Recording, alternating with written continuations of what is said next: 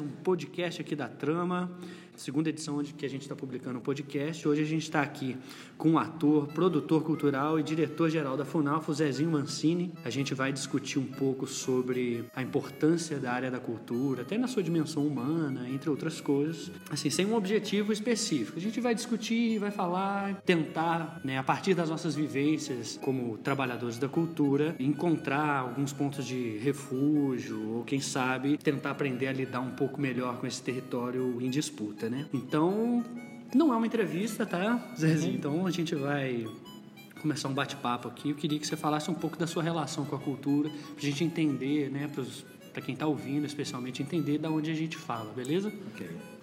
Então tá tudo jóia, gente, tá todos, amigos ouvintes. É, eu comecei a minha trajetória na cultura em 96, é, fazendo escola de teatro na, no Colégio Academia. E acho que desde o meu primeiro dia da minha primeira aula de teatro, a coisa já, já se desenhou assim. E eu vou enxergando a minha vida toda costurada pelas experiências, seja profissionais e amadoras dentro da arte, seja o que me trouxe academicamente, o que, que eu, é onde eu, eu, eu, fui desenvolver algum estudo e todos os desdobramentos disso acaba que um fiozinho puxa outro e essa coisa está toda costurada. Então, dentro do teatro, quando saí, eu fui saindo do grupo do colégio, eu tive a companhia Putz, com mais nove grandes amigos, que são, somos amigos até hoje. Felizmente, não fazemos mais teatro juntos, que senão seríamos presos. É, era um humor, era um humor muito rasgado, que cabia naquele momento e que hoje em dia, é, de fato, seria bastante problemático. Talvez a gente teria se reinventado, é, mas pelas conversas de botequim eu percebo que não. É, ou talvez seja necessário hoje, né? Talvez, talvez. É, é, um caminho também. A gente fala, de vez em quando flerta, fala, ah, podia fazer um negocinho, vamos fazer só uma cena, vamos ler um texto. Mas o Putz também foi se transformando, eu fui me transformando, fui conhecendo, tendo outras experiências dentro da arte também, com cinema, com dança, com circo, com música, com, com produção, que acaba que foi uma é, acho que um início de uma trajetória profissional na minha vida. Me formei em publicidade e dentro da área publicitária criei, junto com mais duas sócias, uma produtora que fazia principalmente produção audiovisual, mas que também fazia produção cultural. E aí fui tendo algumas experiências nessas outras artes. Mais recentemente fui diretor do Centro Cultural Bernardo Mascarenhas, o CCBM. Fiquei um ano e meio apenas lá, não gostei da coisa pública, pedi pelo amor de Deus para sair achava que nunca mais voltaria e aí é, quando o Rômulo veio para a Funalfa, ele me faz um convite para que eu viesse ser diretor de cultura é, dentro da gestão dele. Ele me abandona na Funalfa eu acabo virando superintendente e agora diretor-geral da, da fundação. E agora o último capítulo dessa história, mas que acabou de se iniciar nesse fim de semana, iniciei uma especialização é, em gestão pública de cultura em São Paulo. É, ela é à distância, mas com, com aulas presenciais é, no Instituto Itaú Cultural. E é basicamente essa trajetória, tentando resumir. E é interessante, assim, se a gente for parar para pensar e falar das nossas trajetórias, né? Porque, assim, todo trabalhador da cultura tem uma trajetória na cultura. Você não estava um dia, de repente, ah, mandei um currículo e agora eu trabalho na cultura. Existe uma relação que ela ultrapassa essa questão burocrática que é essa relação trabalhista, né? Ela não é uma relação trabalhista meramente burocrática. Existe uma mudança de olhar em algum momento, é, aparentemente. Estou falando da minha experiência, né? Então assim, eu, sei lá, desenhava na época que eu estudava escola pública e aí todo mundo fala, ah, esse menino tem que fazer arte, esse menino tem que fazer artes. Aí, não por isso eu fiz artes, entrei para a faculdade, né? E aí sempre tive afinidade com música, né? Violão especial. E aí, depois que eu me formei, aliás, enquanto eu estava me formando, eu fiz é, o treinamento profissional em conservação e restauro de papel no MAN. E, e aí, em seguida, fui contratado na, na curadoria e na expografia para trabalhar junto com o Paulo Alvarez. Inclusive, um beijo aí para o Paulo Alvarez, se estiver ouvindo. E, e aí, depois que eu comecei a trabalhar no, no museu, eu percebo que Aí criei a Bodoc também, no mesmo período, em 2012, assim. Depois fiz uma pós em gestão cultural, psicanálise, que eu não terminei. Mas existe uma, uma inquietação. O que eu estou querendo dizer é o seguinte, assim, olha, apesar da gente ter trajetórias diferentes, existe uma inquietação que eu percebo que ela é inerente ao trabalhador da cultura. Assim. É o cara que se propõe a ser um agente cultural. Por que, que alguém se propõe a ser um agente cultural? que, que é isso, né? Assim, é, deve haver alguma importância na área da cultura é, que a gente não consiga enxergar, que não seja intrínseca, assim, né? Você olha e enxerga, né? Então, assim, é, é, o que, que você acha que te conquistou, assim? Se a gente fosse falar... Ah, porque é difícil, né, cara? É, a cultura ela é, ela é plural por natureza, né? Seja quando a gente está falando especificamente de arte, aí só se a gente for falar de arte já tem inúmeras áreas, inúmeros vieses. Dentro de uma área tem as sub-áreas, as sub-sub-áreas, as sub-sub-sub-áreas, todos esses desdobramentos. Mas a cultura em si, ela tem uma, uma ela, ela, pode ser enxergada de uma, de uma, maneira muito mais ampla do que aquilo ligado a, especificamente à arte. Por uma acaba que coincidência a gente está conversando hoje e, e eu ter iniciado esses estudos um dos textos que eu, que eu li nesse início de curso, ele tenta tratar um pouco sobre esse conceito da cultura. Eu lembro quando me disseram, algum tempo atrás, de pensar assim etimologicamente, né? Cultura é do cultivo, então tudo aquilo que o homem cultiva em algum entendimento pode ser dito como cultura, mas dentro da pós que precisa delimitar essa área para poder estudar, né, porque não dá para se aprofundar em tudo. Porque se for pensar em tudo que o homem cultiva, você vai desde a natureza ao direito, às artes, à sociedade, As relações, relações né? tudo, tudo estaria envolvido. Então, dentro do estudo que, que eu estou iniciando e que faz sentido pensando hoje no cargo público que eu ocupo, a gente precisa delimitar isso de alguma forma. E aí é, começa a, a, a, compreender também isso, mais do social, da relação humana, dos hábitos, para não ir tão além conforme, como, como a natureza, como o, o, direito, etc.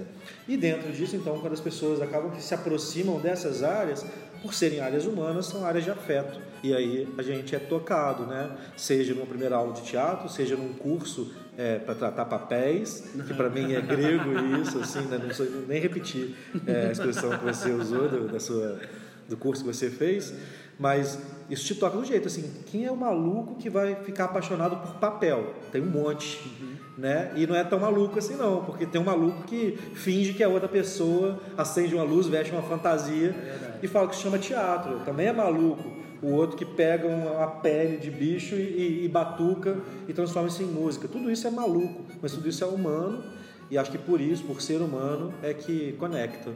É engraçado, porque reside aí realmente, de fato, uma questão que é essencial assim, ao ser humano. Né? Você não observa em nenhuma outra espécie, aparentemente. Né? Porque se a gente fosse olhar num ponto de vista conceitual, a gente tem até alguns autores, tipo Roque Laraia, né? que ele trata a cultura como um conceito antropológico. Então, o que é cultura? Cultura é o lastro do homem na Terra.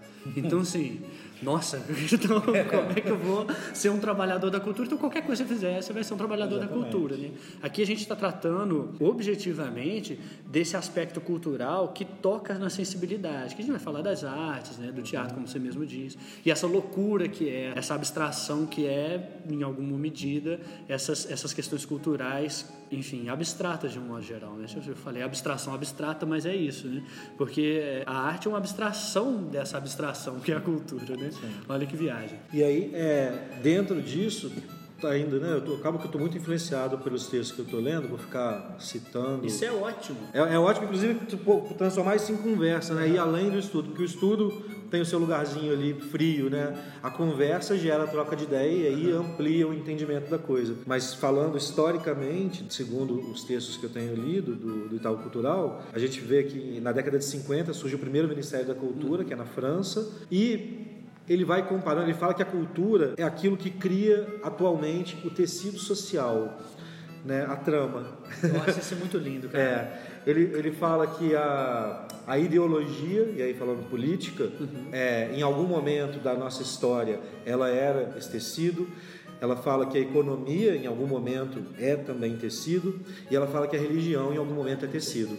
Mas que quando essas três instituições estão falidas, quem salva o mundo é a cultura. Uhum porque ela é capaz de agregar as pessoas, ela é capaz de unir, de tramar, de fazer com que uma, uma nova ordem se estabeleça, com que uma, uma, uma estabilidade aconteça e aí a sociedade possa ir para frente, tendo então ela como um, possível substituto da religião, de Deus, é, tendo ela como um substituto da ideologia, porque ela pode ser qualquer ideologia, né? A gente tem um, uma visualização da, da cultura de maneira geral, com viés esquerdista, uhum. e hoje, no, no, mundo que a gente vive, polarizado, uhum. chega, né, eu trabalhando na cultura dentro da política, recebo é, é isso, né, uma, uma, certa oposição de quem se declara à direita da política no Brasil, é, mas não, a cultura ela não tem lado. Exatamente. É, ela, ela é para todos, ela é humana. Inclusive ela contempla todos, né? Sim. Então assim, é impossível, é muito legal você ter tocado nesse ponto, Zezinho, porque assim, é impossível você pensar num projeto de cidade sem passar pela cultura. É impossível. É impossível. Não, assim, a, a, cidade ela é um território em disputa. É uma arena de debate onde ali as ideologias, né, as religiões, enfim, os, os diferentes modos de pensar eles entram em conflito ou se entram em pontos de interseção e isso se torna uma disputa, certo? Então, nesse sentido, quando você vai ocupar um, um espaço culturalmente, quando você vai fazer ações culturais, quando você vai é, promover ainda mais dentro de políticas públicas, né, que contemplem determinadas iniciativas culturais, você está fazendo um ato político, entendeu? Então, assim, necessariamente, necessariamente. E aí esse negócio de esquerda e direita acaba sendo um assunto que não tem como muita gente fugir, né? A gente uhum. tem que falar é, politicamente disso, porque você tem percepções que são mais abrangentes, uhum. que é, entendem a unidade da diversidade, né? Existe uma unidade na diversidade e existe um pensamento que opta por uma hierarquização né, do que é de fato cultura. Eu vou até um breve exemplo aqui. Né, no Brasil, por exemplo, antes do IFAM se tornar IFAM, você tinha o DEFAM, né, que se eu não me engano foi criado na época de Getúlio Vargas. Gente, se estiver falando bobeira, bota aí nos comentários depois, falou bobeira, e me corrija, por favor, que eu faço uma errata, entendeu? Mas o DEFAM, que era o Departamento Histórico é, e Artístico Nacional, ele escolhia o que é patrimônio. Então, se o que é patrimônio? Então, de acordo com o DEFAN, naquela época, patrimônio é aquilo que atinge é, mérito histórico ou artístico, certo? E aí eu pergunto assim, quem define o que é mérito histórico ou artístico? Então assim, a gente cai numa questão política diretamente. Quando a gente muda, depois se não me engano, é a Luiz Magalhães que vem já em gestões futuras, e aí ele troca esse conceito, que é um conceito iluminista de cultura, onde existe uma hierarquia, né? ah, é, uma cultura é melhor do que a outra, e é assim, alta cultura e baixa cultura, eu escolho o que é cultura no sentido patrimônio, e ao mesmo tempo escolho o que não é, e silencio as demais, e o Aloysio Magalhães ele vem com uma percepção de que cultura é um conceito antropológico. Então, tudo deve ser preservado dentro das suas particularidades. Percebe? Então, como é que a gente vai falar disso sem falar dessa disputa política, né? Especialmente no tempo que a gente vive, né, cara? É, mas eu acho que é só conversando mesmo, né? É, acho que todos nós é, temos preconceitos, pré-conceitos, né?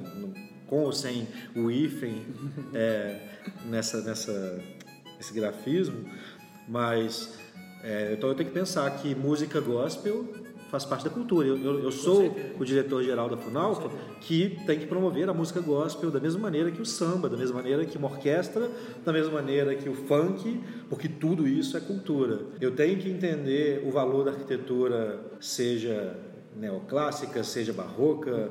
A gente tem o... Então, uma coisa que é muito interessante dentro da estrutura que hoje a gente vive e que gera, são os pontos de debate e é, inclusive, uma das maiores superfícies de contato com a sociedade, que são os conselhos municipais. Eu participo é, ativamente e diretamente de dois conselhos, o Conselho Municipal de Proteção ao Patrimônio, é, o COMPAC, e o Conselho Municipal de Cultura. E em ambos conselhos a divergência é fundamental. É, não adianta a gente encher o Conselho de Patrimônio de quem é xiita pró-patrimônio, que vai achar que tem que tombar tudo, uhum. é, porque não, não é tudo que tem que ser tombado, mas tudo tem que ser discutido. Uhum. Da mesma maneira, a gente não pode ter um conselho que só pensa na construção civil, por exemplo, que entende que há áreas que devem ser preservadas e há áreas que devem ter um investimento urbano, que, claro, deve, deve haver mas é preciso então achar algum, algum ponto na balança. E só dá para se falar então o que tem cultura, o que tem valor. Isso acaba que é de um grupo muito restrito, uhum. porque são opiniões individuais e ou coletivas, mas ainda assim num, em um recorte. Uhum. E que se não houver o debate, a coisa não vai para frente. Se não houver a contradição, se não houver a discussão, né, aí não tem por que discutir. É, e a dificuldade principal é a gente perceber que aquilo que quem discorda de mim traz para mim num momento de conflito ou de uma discussão, assim, muitas vezes pode ser relevante para justamente eu rever as coisas que eu penso, né? Então assim, por isso que é importante você ter referências culturais diferentes, né? uhum. né? Então assim, você tem diversas, se a gente fosse dividir num conceito mais recortado, assim, né? Você tem é, diversas matrizes culturais, assim, né? Uhum. Então assim, até o Darcy Ribeiro fala lá no, na época, né? Lógico que é uma visão do colonizador, né? Mas tudo uhum. bem. Então, assim, ah, aqui você tem o holandês, você tem o italiano, você tem não sei o que, não sei o que lá. Então esse esse campus e esse hábitos, né? Que são inerentes a diferentes matrizes, eles estão de certa forma representados nessa arena de disputa. Né? Então, quando você fala assim, pô, você está ocupando um cargo público e tal, você, você, tem que levar em consideração que a música evangélica, né, apesar né, de de repente não ser o que você ouve e tudo mais, ela é ela é uma manifestação cultural de um grupo específico, né? Eu estava numa palestra em Tabuleiro sobre patrimônio e aí foi uma fala, se eu não me engano, é do Ângelo Osvaldo. É, mas pode ter sido do, do Ulisses, que é superintendente de cultura de São João del Rei. Posso estar misturando. Ele vai te um, desculpar. Um, um é de Ouro Preto, outro de São João, eu, eu misturo um pouquinho. Mas falando do, daquele conceito de cidades históricas, né? Qual cidade não é histórica? É, olha que legal. Né? Porque a gente pensa em Diamantina, Ouro Preto, né? Essas de Minas, falando especificamente aqui, puxando a sardinha para gente, para o nosso estado, né? Que são cidades que, de fato, quase inteiras têm um valor é, arquitetônico, histórico, memorial, enquanto patrimônio. Agora, será que Juiz de Fora inteira não tem essa história também? É muito difícil, esse conceito é complicado, né? E, e não vai ser aqui na, na nossa conversa é. que a gente vai chegar num ponto, mas deixar aí uma, uma pulguinha atrás da orelha, deixar o ouvinte pensando o que, ele pensa a respeito disso. Pois é, tá bom. eu acho excelente, porque assim, o que, que é relevante então? Né? A história de quem que é relevante, né? Então assim, ah, porque pô, nesse circuito é considerado cidade histórica, Ouro Preto, Tiradentes, Mariana, papapá. Mas como você disse, ah, qual cidade não é histórica? Então, assim, quem define a relevância de algo que é histórico? Né? Sendo que o ser humano é histórico, né? Sim. Então, assim, a, a, existência do ser humano cria esse processo, né? É. Então, é muito difícil. Eu acho que até um link, inclusive, com o começo da nossa conversa, né, cara? Que a gente fala assim, ah, o que que acontece ali? Que inquietação é essa que faz o cara voltar para a área da cultura, assim? Será que é a mesma que faz o cara, tipo, ser médico? Faz o cara ser engenheiro? Eu não sei, porque eu não sou médico nem engenheiro, uhum. entendeu? Então, assim, eu sei falar a partir do que me motivou. E eu percebo, por exemplo, na experiência do Memorial, quando a gente recebe turmas, né? E numa também, de certa forma, os visitantes, de um modo geral, sejam eles visitas espontâneas ou as crianças, a gente percebe que esse momento da visita, desse contato ipsis literis ali, com que seria uma obra de arte, por exemplo, né? Tá no museu, então deve ser obra de arte, né? Uhum. Então, assim, o, o, esse contato, esse momento específico, ele é um ponto de fragilidade. Né? No sentido de que esse indivíduo ele está desarmado naquele momento, percebe? O, o, o, Mirabel, beijo Mirabel, você vai me ouvir, eu tenho certeza, que é hoje um dos gerentes da FUNAL, gerente de coordenação de espaços. Ele me contou essa semana que durante uma visita de, de, de crianças, estudantes da rede pública a um dos nossos espaços, é, houve essa pergunta: o que é cultura? E um dos garotos respondeu: cultura é feijoada. Porra, muito bom. E de fato, cultura é feijoada. Pô, acho que a gente resolveu o que O nome do episódio deveria ser Cultura é feijoada. Cara, eu vou colocar. Eu vou colocar ó. Gente, eu vou falar pro editor que sou eu mesmo colocar aí.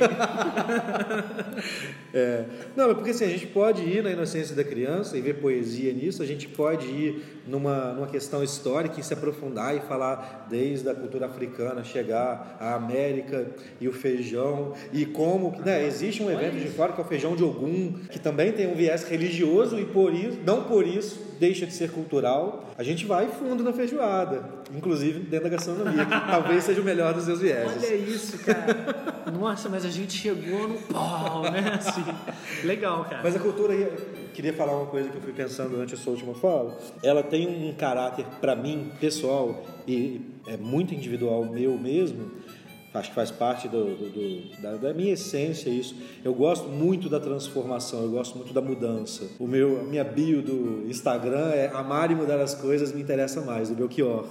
Porque a cultura ela, ela tem essa coisa da, da, transformação, da mudança, ela está sempre mudando e sempre sendo mudada promovendo mudanças. E aí acho que isso é uma das coisas que torna essa conversa também interessante. A gente falou da feijoada com todas as possibilidades de, de, de olhar para cima dela, que são olhares diferentes, múltiplos. E aí tem uma, uma, mais uma citação que eu, que eu, que eu gosto, é de um cineasta iraniano, que ele fala a gente não sabe o passado que nos espera. E é muito legal, porque a gente sempre pensa no futuro, né? Mas, de fato, assim, o que está acontecendo hoje, nesse momento, tem tanto a ver com o passado, né? A gente falou, começou a conversa, é. conversando da nossa trajetória até chegar aqui. Lá atrás a gente não saberia que esse encontro aconteceria, Exatamente. mas foi o passado que trouxe até aqui. E aí, dentro das políticas públicas de cultura, que né, são também tema dessa conversa, eu, eu tento ter e tento transmitir paciência, porque é, o que eu estou fazendo hoje, eu penso, pela cultura, não está tendo influência específica ou a maior das influências das ações hoje da Funalfa elas não não estão modificando tanto o presente quanto modificarão o futuro, seja as boas ou as más decisões que a gente toma, porque as boas, ok, vão ter um desenvolvimento positivo e as más vão ter também um desenvolvimento positivo porque alguém vai corrigir isso que a gente pode estar fazendo de errado, que possa estar fazendo de que não alcança, não contempla, que não há concordância democrática pública, porque é isso, né? Assim, a democracia ela, ela é complexa também. A gente tem um país hoje dividido, extremamente dividido. Isso é democrático, né? Metade está feliz, metade não, ou um, pouco mais da metade já não está mais tão é. feliz. Na é. verdade, para começar, já não era metade, né? É. Porque se a gente contar abstenções isso, e nulos e não sei o quê. Mas é como chamam a nossa democracia, né? Essa, essas decisões, sejam elas acertadas ou não, aparentemente é, corretas, republicanas, democráticas ou não, a gente só consegue ter uma noção do que, que aconteceu lá na frente. Podemos citar aqui um, um amigo, Toninho Dutra, ex-superintendente da Funalfa, ficou nove anos à frente da fundação. É, quando a Funalfa, na gestão dele, cria o Festival de Cenas Curtas, que parece uma coisa imediatista, que promove de cara é, novos autores, novas produções, uma premiação que acaba instantaneamente no presente. Não dava para imaginar é, o que, que ele estaria fazendo de transformação dentro do teatro da cidade, que, ao meu ver, se eu pensar, claro, não, essa não é uma única ação, mas vou utilizá-la como parâmetro para medir isso. Não havia dramaturgos na cidade. A gente só montava espetáculos clássicos, Nelson Rodrigues, Shakespeare, Molière, o que é que fosse e, a partir dessa iniciativa, começamos a descobrir bons e maus dramaturgos. Mas descobrimos dramaturgos. E os maus ficaram bons, os bons pararam de escrever, mas isso gerou modificação. E aí, lá, o passado é que está nos dizendo o que, que a gente tem hoje. Se você for procurar, é raro dentro da programação teatral da cidade que seja um texto não autoral. E isso é muito legal, investimento na cultura local. Gente, isso é fantástico, né? E se a gente pensar, especialmente como você disse, né, da questão da transformação, né? Essa ideia de transformação é fundamental para a gente entender a importância da cultura em alguma medida, né? Porque essa mudança no olhar, ela é promovida por essa diversidade de possibilidades até do entendimento do que é cultura, né? Então assim, é uma coisa tão ampla e, e, e ao mesmo tempo plural, né? Que a gente promove mudanças no olhar a partir de diversos tantos olhares sobre as mesmas coisas, né? Então, talvez o que tivesse faltando era isso, percebe? Então, assim, ah, não tem onde estão os dramaturgos, né, da nossa cidade. Então, assim, às vezes um pequeno gatilho ali passou a fazer com que as pessoas olhassem de maneira diferente sobre essa para essa possibilidade e encontrar ali um caminho para ter não só a sua vida transformada, porque a arte ela nunca é individual nesse sentido, né?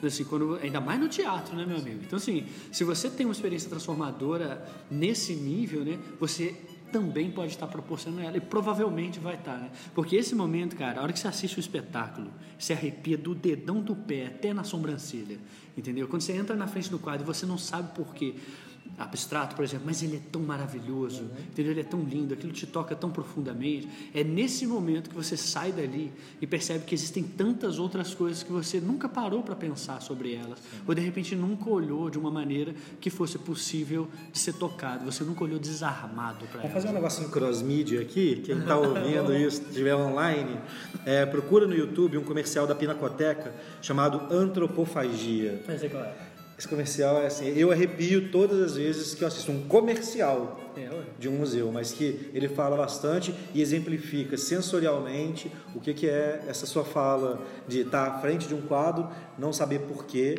mas alguma coisa te atravessa ali e te modifica. coisa. É porque se você parar para pensar objetivamente, dentro do sistema que a gente vive, né, isso não é nenhuma coisa produtiva. Né? Você gastar tempo da sua vida parado dentro de um museu, olhando para uma obra de arte, isso é a princípio improdutivo. Né? Quando você para diante de uma obra de arte, você não fica mais rico, você não fica mais bonito, apesar de que deve ter um outro que acha que fica, entendeu? Você não fica mais inteligente, apesar de que deve ter um outro que acha, entendeu? E assim, objetivamente, na realidade imediata, nada acontece, né? Mas ainda assim tudo acontece, percebe? Porque é- é- essa mudança ela se dá numa esfera de olhar mesmo, assim, é uma mudança de olhar, é uma maneira como você se enxerga no mundo e enxerga as possibilidades que te orbitam de certa forma, né? Então agora imagina isso para uma criança, cara, uma criança de 8, 10 anos tem um contato, vai no museu, vai numa peça de teatro, né? Como que a gente não vai achar que isso é importante? Chega a ser loucura quando a gente está conversando aqui e a gente ter que ficar falando que cultura é importante, percebe? Mas assim, olha, chegou o ponto da gente precisar justificar que cultura é importante, percebe? Tipo assim, que a área da cultura é relevante, que quem trabalha na área da cultura é um profissional criativo, que possivelmente ou provavelmente é um profissional de alta performance, que é um cara que está ali pensando fora da caixa o dia inteiro, o tempo inteiro. Né? Você mesmo estava falando antes aqui que estava ouvindo podcast, teve que parar de ouvir, porque você tinha que pegar e sair anotando, entendeu? Essa é a realidade de um cara que se propõe ser um agente cultural, um trabalhador da cultura, né? É, um conceito que eu tenho para mim também é antes quando eu estava com foco no teatro e hoje com um olhar com uma abrangência maior um horizonte mais distante da cultura é, eu acho que eu faço isso para mudar o mundo. Ou eu pretendo mudar o mundo fazendo isso. E aí a gente tem que começar a entender as políticas públicas para todos os vieses, seja na questão do estímulo aí do, do artista ter a condição de produzir, das associações, dos grupos terem a condição de realizar aquelas ações culturais delas, mas também tenta a questão da conscientização da sociedade mesmo, de compreender o papel desse, desse operário da arte, operário da cultura, que é um operário tanto quanto o da construção, o da tecnologia, inclusive se a gente fosse entrar no viés aqui da economia, Com certeza. que a gente movimenta, né? Juiz de Fora, existe estudo hoje da FIENG, é a segunda cidade de Minas que mais movimenta é, da economia criativa. Economia criativa. E Minas Gerais, de Minas Gerais, é o segundo estado do país. Sendo que a gente está falando de um mercado extremamente informal. Vou, vou declarar um crime aqui. É, tem, uma, tem uma impressão, posso estar equivocado, mas eu acho que eu nunca paguei um real de imposto pelos ingressos de teatro que eu vendi. Isso antes de ser gestor público, tá, gente? É, hoje em dia as coisas são diferentes, mas sim, enquanto artista, né, esse dinheiro acontecia ali de uma, de uma maneira livre. Pessoa ia, comprava o ingresso eu botava esse dinheiro no meu bolso, né, no bolso do grupo, dividia com, com as outras pessoas envolvidas. Mas e aí? É, é uma indústria que é, que é informal. E ainda assim, sendo informal, ela tem uma fatia grande do PIB nacional e tem essa situação hoje específica de Minas Gerais ser o segundo estado do país que mais movimenta e Juiz de Fora só perde para Belo Horizonte. É muito doido, porque dentro de uma lógica econômica, a gente não consegue. É, a gente não, né? A galera da economia aí, ela não consegue conceber, nesse sentido, uma ideia de mercado distante de uma ideia de produtividade. Mas olha só, como que uma coisa tão improdutiva, entre aspas, nesse sentido, possa produzir tanto assim, possa movimentar grana mesmo, né? Então, é uma Nos Estados Unidos, o cinema é a segunda maior indústria, perde para naval. Você vê o Caraca. tamanho do cinema, né? É, é de fato, é, é industrial, é em escala industrial. Eles usam isso, inclusive, como argumento político, como argumento econômico, como argumento é, ideológico, né? Assim, eu, eu também, desse, dentro desse estudo, tem uma declaração super polêmica, não vou conseguir lembrar, talvez depois você possa botar lá no link também. É um compositor alemão, memória de peixe, desculpa. Bom, mas ele fala, e aí é, é extremamente polêmico, que o atentado de 11 de setembro, para ele, é a maior obra de arte da história Olha só. Porque ele entra nesse conceito específico de cultura, de que ela é o tecido social, de que ela une economia, ideologia e, e- e religião. E aí quando você pensa nas razões do atentado de 11 de setembro, você vai e vai tentando, né? Não estou falando que eu concordo com, com, com essa declaração não, Mas é interessante analisar ela pensando que é, por que então os povos do Oriente Médio têm um conflito com o povo americano, né? Quantos filmes a gente já viu que os, os povos do Oriente Médio são os, os vilões dos, dos heróis americanos? Como a religião americana se sobrepõe à religião do Oriente Médio e como as guerras que acontecem em torno do petróleo, da economia do dinheiro, geraram todas essas ações geraram a reação do atentado terrorista. E aí, quando ele fala isso, ele não está querendo dizer que é belo uhum. matar inúmeras pessoas civis inocentes, mas sim que é, é, a cultura que gera isso. E olha como ela move as pessoas. Se a gente pode estar falando desde da feijoada, da criança, do desenho, a um ato terrorista. Nossa, é realmente muito interessante essa colocação, porque você dificilmente vai ver um filme norte-americano tratando o terrorista. Aliás, o próprio termo terrorista né, já é associado automaticamente. Né? Então, assim, é, é qual, como seria essa construção de narrativa se não fosse criada necessariamente pelos Estados Unidos e tudo mais, né? Assim, será que existe? Com certeza alguém já deve ter feito uma obra para poder contar isso, porque na área da cultura nesse sentido, a gente tratando com, a, com tema como a gente já delimitou no início dessa conversa, né? Na área da cultura nesse sentido, essa arena de debate, esse campo em disputa é justamente onde se constroem as narrativas. Né? Então, assim, quem conta essa história? Né? O vencedor, ele sabe o jogo, ele conhece o jogo pela regra, né? Uhum. Possivelmente foi ele que criou, né? Então, assim, nesse sentido, quem que está contando essa história, né? É, quando você muda de interlocutor, você pode ouvir versões diferentes, né? Você pode ouvir, não, você vai ouvir, né? Então, nesse sentido, qual qual que é o objetivo dessa construção dessa narrativa assim né? Isso passa muito pelo por um campus e por um hábitos que é tá no dia a dia das pessoas que elas consomem culturalmente. Então pô imagina o cara que está lá nos Estados Unidos todo dia vendo filme de Schwarzenegger metendo tiro em, em terrorista em árabe né?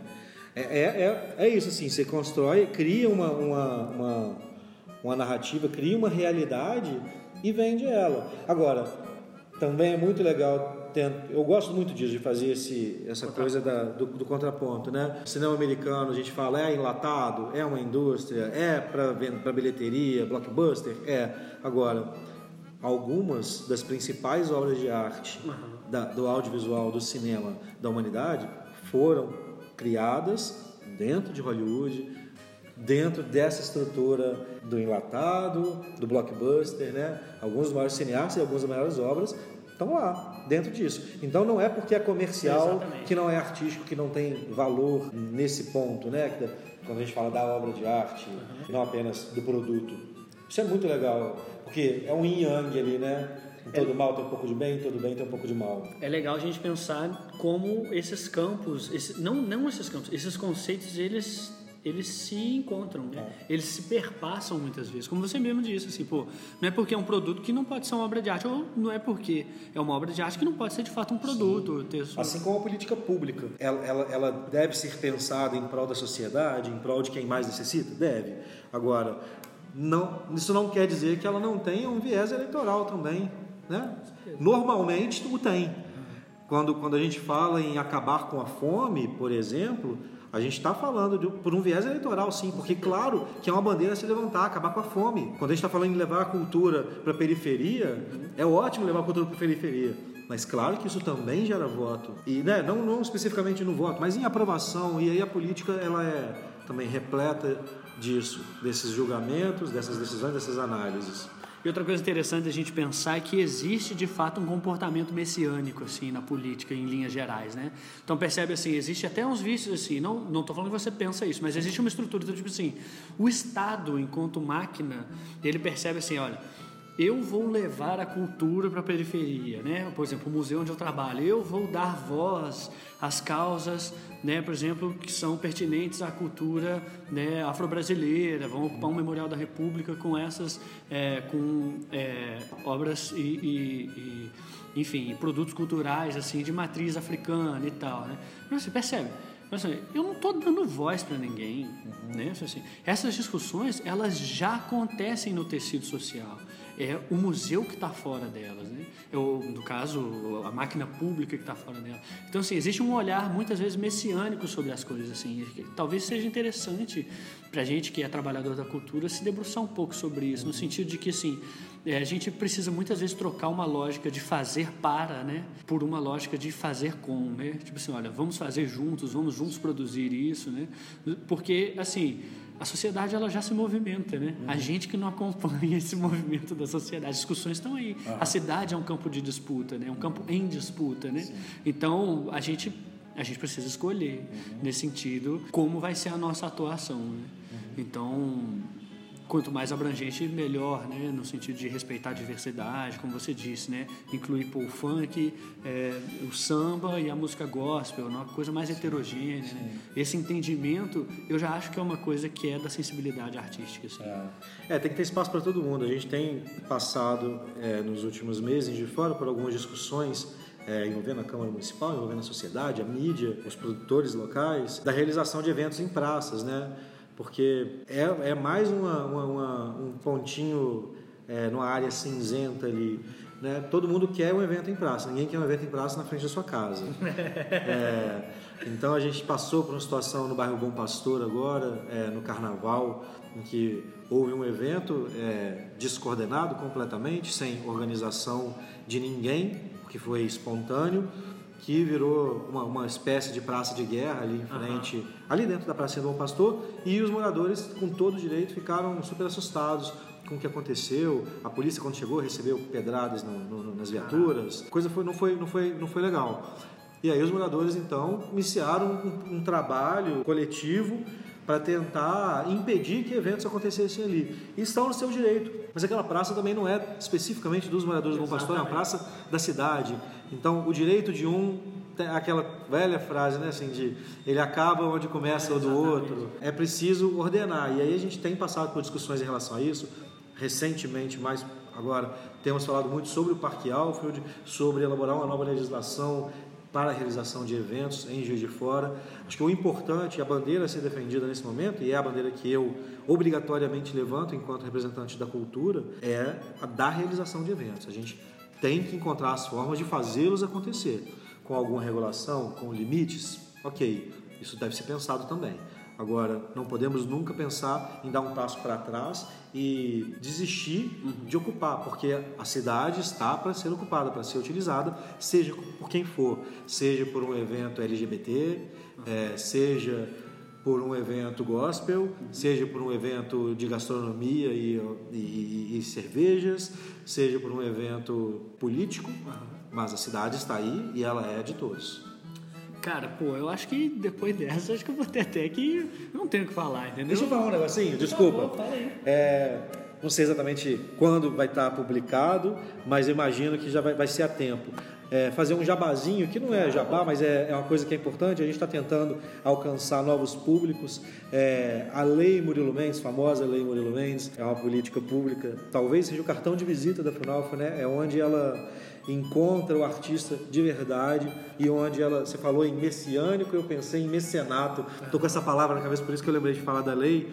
Ela é uma lei de incentivo é, criada em 94, está fazendo 25 anos agora em 2019 e esse ano ela tem um recurso recorde de um milhão e meio de reais que será destinado à realização de projetos artísticos e culturais. O edital da lei será aberto agora no final de agosto fica aberto por cerca de 30, 30 e poucos dias. E aí queria convidar é, todos que estiverem escutando a participarem, a pensarem em projetos, a divulgarem para aquele amigo artista, seja aquele que tem experiência, seja aquele que nunca fez nada, mas que você sabe que tem um potencial. A gente está querendo chegar em todo mundo. Então, aproveitar esse canal para divulgar o edital da Lei Murilo Mendes 2019. Agora, entre agosto e setembro, vai estar aberto. É muito importante que a gente receba projetos dos mais variados tipos ela é uma lei plural, objetiva, fazer com que a nossa cultura cresça, permaneça, modifique. Então vamos mudar esse mundo, vamos mudar essa cidade, vamos usar a lei e convidar todos vocês para isso. Não tinha jeito melhor de terminar esse podcast, entendeu? Porque realmente eu nem estava lembrando, né? Assim, que bom que você trouxe é, a lei porque é justamente, né? Assim, entendendo como que um projeto de cidade passa pela área da cultura, então a gente tem uma lei de incentivo justamente para que esses agentes culturais que vão estar tá ouvindo esse podcast, que, que esses, esses, trabalhadores da cultura de fato ocupem esse espaço, entendeu? Moisés, eu queria te agradecer muito, viu, cara? Muito obrigado por ter me recebido. Eu sei que a sua agenda é apertadíssima, entendeu? Então, é, é, vai sair no domingo essa edição. Inclusive, quem está ouvindo é porque já saiu, né? Não precisa...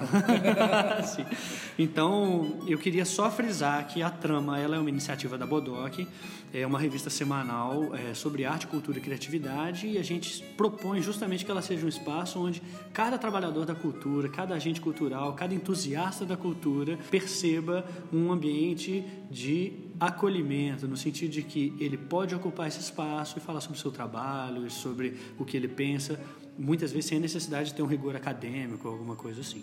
Beleza? Então, agradeço a todos que estão ouvindo. Por favor, segue a gente aí, acompanhe nas redes sociais. Segue o Zezinho também, Zezinho. Fala seu Instagram aí, cara. Ah, não precisa disso não, é só coisa pessoal besta lá.